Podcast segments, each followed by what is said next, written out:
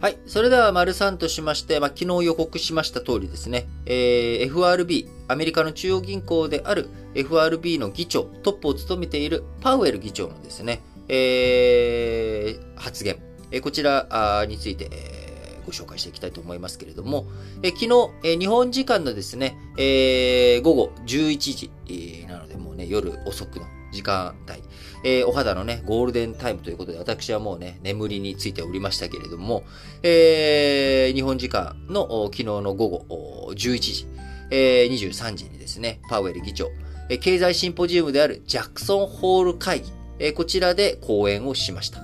えー、このジャクソンホール会議というものはですね、あのー、中央銀行の関係者、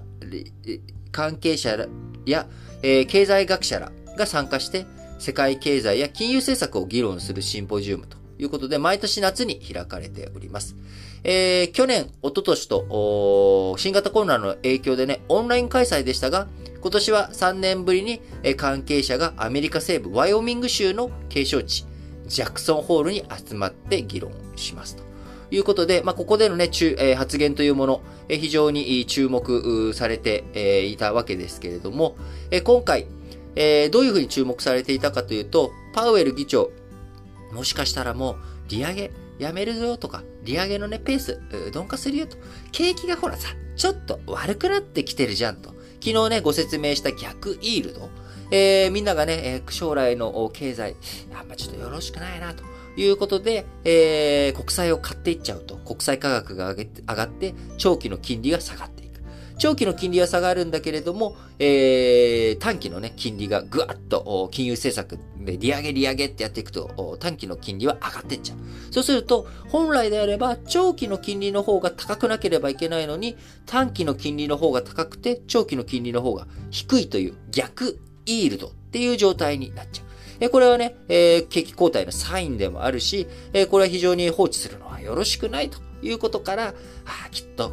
パウエル議長もね、えー、金利を上げるじゃなくて、金利を下げるとかね、利下げ、利上げのペース鈍化させるよっていう、まあ、こういった発言で景気を刺激するような、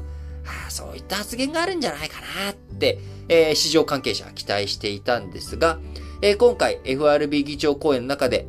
インフレ抑制、これをね、やり遂げるまで続けないといけない。すなわち、インフレが収まるまで金利は上げていくぜということえこちらのね、利上げ継続を表明したということになります。えまた、えー、早期のね、利下げ転換を予想した市場のね、今さっきね、僕があのー、えー、話したような動き、考え方に対しては、歴史は時期尚早な金融緩和を強く戒めていると、えー、牽制球を投げかけたということになり、まあ、こういったパウエル議長のまだ引き続き引き締めるぜっていう発言ですね。要は、景気をね、刺激するような政策は取らず、インフレ退治を優先するという、まあ、こういった発言となりましたので、これまで、もしかしたら、ジャクソンホール会議でね、こう金利下げていく。金利が下がれば、株式投資、お金借りてね、株式投資したりとか、お金借りて不動産買ったりとか、お金ね、借りて、金利安いお金で借りて、えー、資源とかね、エネルギーとか購入しちゃったらいいかしらねっていう、まあ、こういったあ人たちが、やっぱりあかんなということで、えー、昨日、金曜日のね、アメリカ市場、利上げ、えー、長期化への警戒感が広がっていったということから、アメリカのダウ工業株30種平均、えー、値下がり、反落という動きで、えー、前日終値に比べた下げ幅、一時600ドルを超えたということで、えー、非常にね、大きなマイナス方向に進んでしまったということです。えー、今回 FRB 議長、歴史の教訓として例示したのがですね、早期の金融緩和で高いインフレの長期化を招いてしまった1970年代の事象、えー、今からね、えー、40年、50年前の話、え、こちら、え、現在の高インフレ、長引けば長引くほど高い物価上昇率が続くという予想が定着する可能性が高くなり、まずは何を差し置いてもですね、インフレ抑制を優先するという決意を改めて強調したということです。えー、利上げ。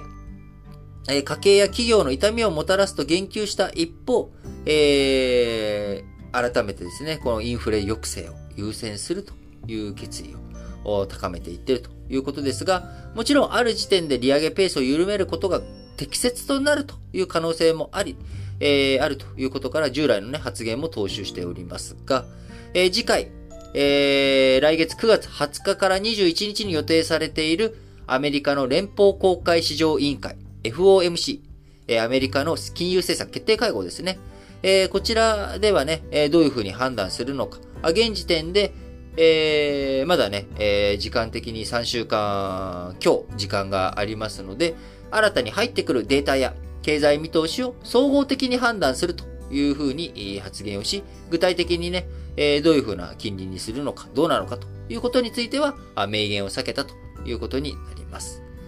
はい。ということでね、えー、ジャクソンホール会議での FRB 議長発言、え、大きく何か転換、変わりがあるんじゃないかという期待感がありましたけれども、えー、景気後退よりもですね、景気の、が冷えていくということよりも、インフレ、こちらの抑制を最優先するという姿勢、こちらについてはね、変わっていないんだということで、えー、あります。